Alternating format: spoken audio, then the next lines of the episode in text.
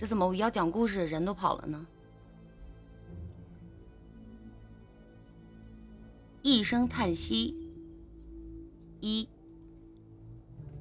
徐玉兰是美术学院的女学生。几天前，她突然接到了一个陌生电话，打电话的男子叫高琴月，准备参加一项重要的赛事，想请她做人体模特。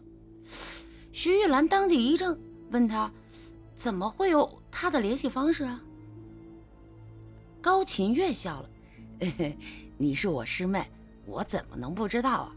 如果方便的话，请到超凡画室找我，酬劳好说。”这一天，徐玉兰欣然而来，迎接她的是个长相帅气的年轻人，他那略带忧郁的眼神看着就叫人怜惜。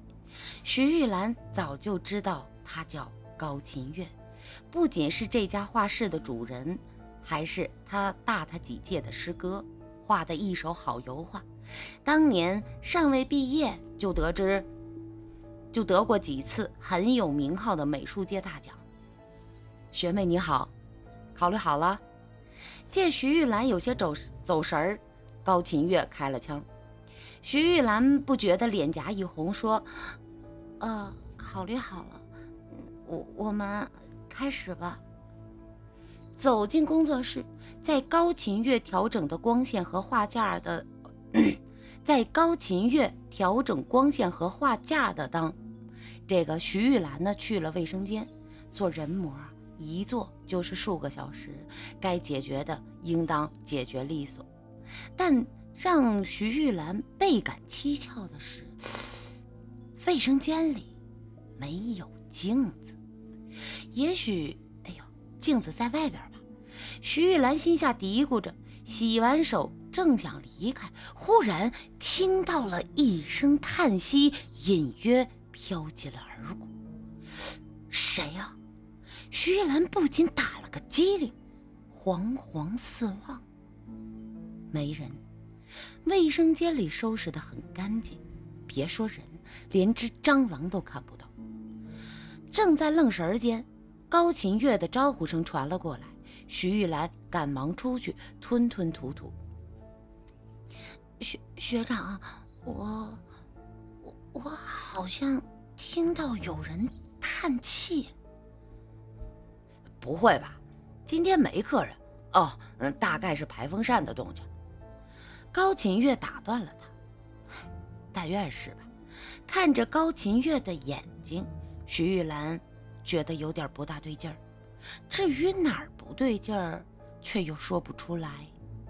犹豫片刻，还是走进了幕布围起来的更衣间，在脱光衣服按高琴月的要求躺下前，徐玉兰从包里掏出小圆镜，想看看妆容需不需要补。这一瞅之下，徐玉兰顿时吓得花容失色。心惊肉跳，镜子里的高琴月一了眼的、一脸的冰冷，恶叨叨的盯着他，做了一个掐的动作。学妹，你怎么了？随着高琴月的询问声响起，徐玉兰惊慌的回头，她看得真真切切。高琴月满眼关心，那张脸也很阳光谦和，并无丝毫的歹意。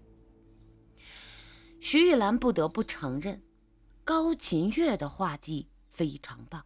不到半个小时，大幅的画布已经铺完成，色调柔和而温暖。他躺卧的身形也勾勒出了曼妙的轮廓。学长，我有点累，想歇歇。徐玉兰说：“看得出，高琴月很懂得怜香惜玉。”放下画笔，先给他披上毛毯，接着冲了一杯咖啡。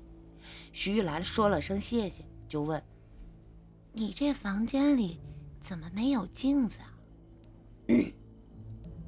刚才徐玉兰瞅了一圈，不论大小，的确没发现一只镜子。不光镜子，就连能映出人影的玻璃制品，比如杯子、花瓶，都看不到半只。高琴月稍一寻思，简短的回答：“我不喜欢镜子。”为什么呀？徐玉兰追问。高琴月的眼底掠过了一丝痛楚，转移了话题。你知道我的画室为什么叫超凡吗？徐玉兰说：“不断超越，永不平凡，是你的追求吧？我听同学们说，你的绘画技法甚至都超越了当初教你的林教授。可我永远都超不过一个人。”高琴月摇摇头，认真的说：“这幅画完成至少需要一周时间，你能天天来吗？”徐玉兰不加思索的就答应了。第二天，当徐玉兰如约而至时，高琴月正给一个女孩画速写。徐玉兰没有打扰她，径直去了工作间做准备。就在取出小镜子补妆的那一刻，镜中又冷不丁的映出了一张可怕的脸，是高琴月。高琴月目光阴冷，猛地张开双臂扑了过来。啊！惊叫声中，高琴月的那双大手已落上了肩膀。学妹，可以开始了吗？走开，走开！徐玉兰用力一抖肩，就像受到猎人追击的小鹿般惊慌地跳开。身后的高琴月一头的雾水，满脸的疑惑：“怎么了？你你是不是病了？”“我没病，我我我……”徐玉兰在，徐玉兰强按着砰砰心跳，再一次举起了镜子，真是怪异。镜子里的高琴月和眼前的一模一样。徐玉兰使劲的晃晃头，暗暗的思，暗暗的思考：莫非我出现了幻觉？不可能啊！昨晚我睡得很香啊，精神也很好，这怎么会出现幻觉？两天后，徐玉兰终于恍然，她看到的。不是幻觉，而是一个可怕的事实。三，第四天，油画基本成型。徐玉兰喝着高琴月冲给他的咖啡，走到画架前，一时惊得叫出了声：“学长，这这也不是我，这好像是，好像是……哦，想起来了。”是李云。高琴月瞅瞅画，又看看徐玉兰，非常肯定的说：“是你，一点不错。”我说：“不是我，这就不是我，你怎么能犯这种低级错误？”啊？徐玉兰抢过话茬，指指点点：“鼻子，我的鼻梁高，可你画的有些塌。我是圆下巴。”你画的是尖的，我的眉骨凸的，你看你画的是什么？哦，很简单。高晴月性感的嘴角一挑，笑了。你应该清楚我在美院读书时候的专业课是什么吧？油画、雕刻。嘿嘿，放心，我会让你变得和画中人物一样的漂亮。什么？让我变成和画中人？这徐玉兰不由自主的退了两步。学学长，你不是在开玩笑吧？当然不是。高琴月的样子很虔诚，虔诚的令人不寒而栗。这间画室叫超越，可我永远都超越不了一个人。想知道这个人是谁吗？高鹏超，我的双胞胎哥哥。这间画室是我们兄弟开的。我爱他，我敬他，可我，我又害了他。说着，高琴月的脸孔瞬间变得格外狰狞可怕，冲着房间大喊：“哥，你相信我，我不是故意的。你爱的。”我一定会给你。四，从高琴月的叫喊声中，徐玉兰听懂了事情的经过。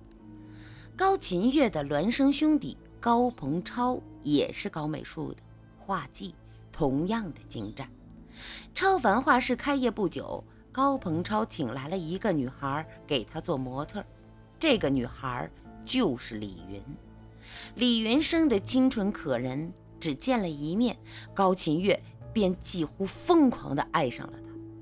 一天，他无意中发现李云居然和哥哥高鹏超搂抱亲吻，当晚他就喝得酩酊大醉，扯着脖子和高鹏超大吵，还动了手。高鹏超躲他，让他，他却步步紧逼，猛力将高鹏超推向落地镜。意外发生了，高鹏超撞碎了镜子。后仰倒而高琴月并没有去扶他，摇摇晃晃地进了卧室。等到清醒之后，高琴月才发现满地的碎玻璃上全是血，有一块深深地扎进了哥哥的后背。刚清理好现场，李云来了。高琴月撒了谎，说哥哥出了国，不会再爱他。李云打不通高鹏超的电话。从此远走高飞，再无音讯。因为一个女人，哈哈，我杀了我哥哥，我就是个混蛋，我是畜生。高琴月狠狠地甩了自己几个耳光，顺手抄起了锋利的刻刀。徐玉兰害得魂飞魄散，推倒了画架想逃，但她的双腿就如同灌了铅，根本不听使。高琴月在咖啡里动了手脚，徐玉兰连声哀求：“你，你别乱来，学妹，我不会乱来的。难道你忘了，除了油画，我还是个非常优秀的雕刻师。我会精雕细刻，将你做成我最得意的作品。”此时的高琴月已经变成了一头饿狼，合身扑到徐玉兰的身上。你别怪我，我是实在没办法才这么做的。李云走了，放眼整个美院，只有你，你是最合适的人选。我只要对照这幅画，把你的鼻梁、血滴、下巴、削尖、眉骨。萧平，让你变成李云，我想我哥哥会爱上你的，也会原谅我。他再也不会出现在镜子里、玻璃里。我害怕他的样子，我害怕他的眼神，我真的很怕。原来，这就是画室里为何没有镜子的原因。高琴月早就知道镜中有人，有张可怕。冰冷的脸。五，徐玉兰叫喊着：“高琴月，求你了，不要伤害我！我来做人魔，不是为了钱，也不是为了艺术，我是为了你。真的，我喜欢你。你撒谎！我最讨厌撒谎的女孩。”高群月挥舞着刻刀，哈哈大笑：“哈哈哈，学妹，忍着点儿啊！我的伟大作品即将就诞生了。我没有撒谎，没有，我没有撒谎啊！”徐玉兰哽咽着道出一个深埋心底的秘密：半年前，她结束了暑假。返校，正当经过超凡画室的时候，他注意到高琴月对他笑了一下，笑得很温暖，就是那个温暖的笑让他怦然心动。他性格内向腼腆，等他终于终于鼓起勇气想表白的时候，高琴月身边已经有了李云。即便如此，一接到高琴月的邀请，他还是毫不犹豫地来。你闭嘴！闭嘴！高琴月瞪着一双血红的眼睛喊着：“那个人不是我，那个人是高鹏超。高鹏超跟我做过这，跟我说过这件事。我不明白，我们两兄弟长得一样，作画也不分高低，为什么？为什么你和李云都喜欢的是他？多么不可思议的真相！”眼前的高晴月竟不是自己放在心里默默爱着的那个人，难怪第一天做人体模特就感觉有些异样。是的，爱由心生，与皮囊无关。徐玉兰惨然一笑说：“哼，高晴月，能去陪你哥，我也满足了。”在去之前，我想打扮漂亮点行吗？说着，徐徐玉兰伸手够来手包，拿出了小圆镜，对镜子理理头发，一行清，一行清亮亮的眼泪止不住的涌出了眼角。朦胧的泪光中，那张冰冷的脸孔又出现在了镜子里。徐玉兰知道，这个镜中人才是冲他冲他微笑的人，高鹏超。很快，我又能看到你笑了。徐玉兰喃喃地将小镜子贴向了嘴唇。高琴月不耐烦了，闪着冷光，闪着冷光的刻刀直落而下，眼瞅刀刃将割破徐玉兰高挺的鼻梁。只听一声重重的叹息响起，紧接着“啪”的一声碎响，刻刀竟鬼使神差般的击碎了镜子，几块碎玻璃凌空飞起，咻的嵌入了高琴月的手腕、手掌。十几分钟之后，警察赶到了超凡画室，高琴月受了伤，血流不止，被送往医院抢救。徐玉兰想起了那声叹息，吃力地指指卫生间。警察敲敲墙壁，发现墙体是空的，砸开一看，里面放着一具和高琴月长相无二的一具男尸，而男尸旁边还有一个预留的空位。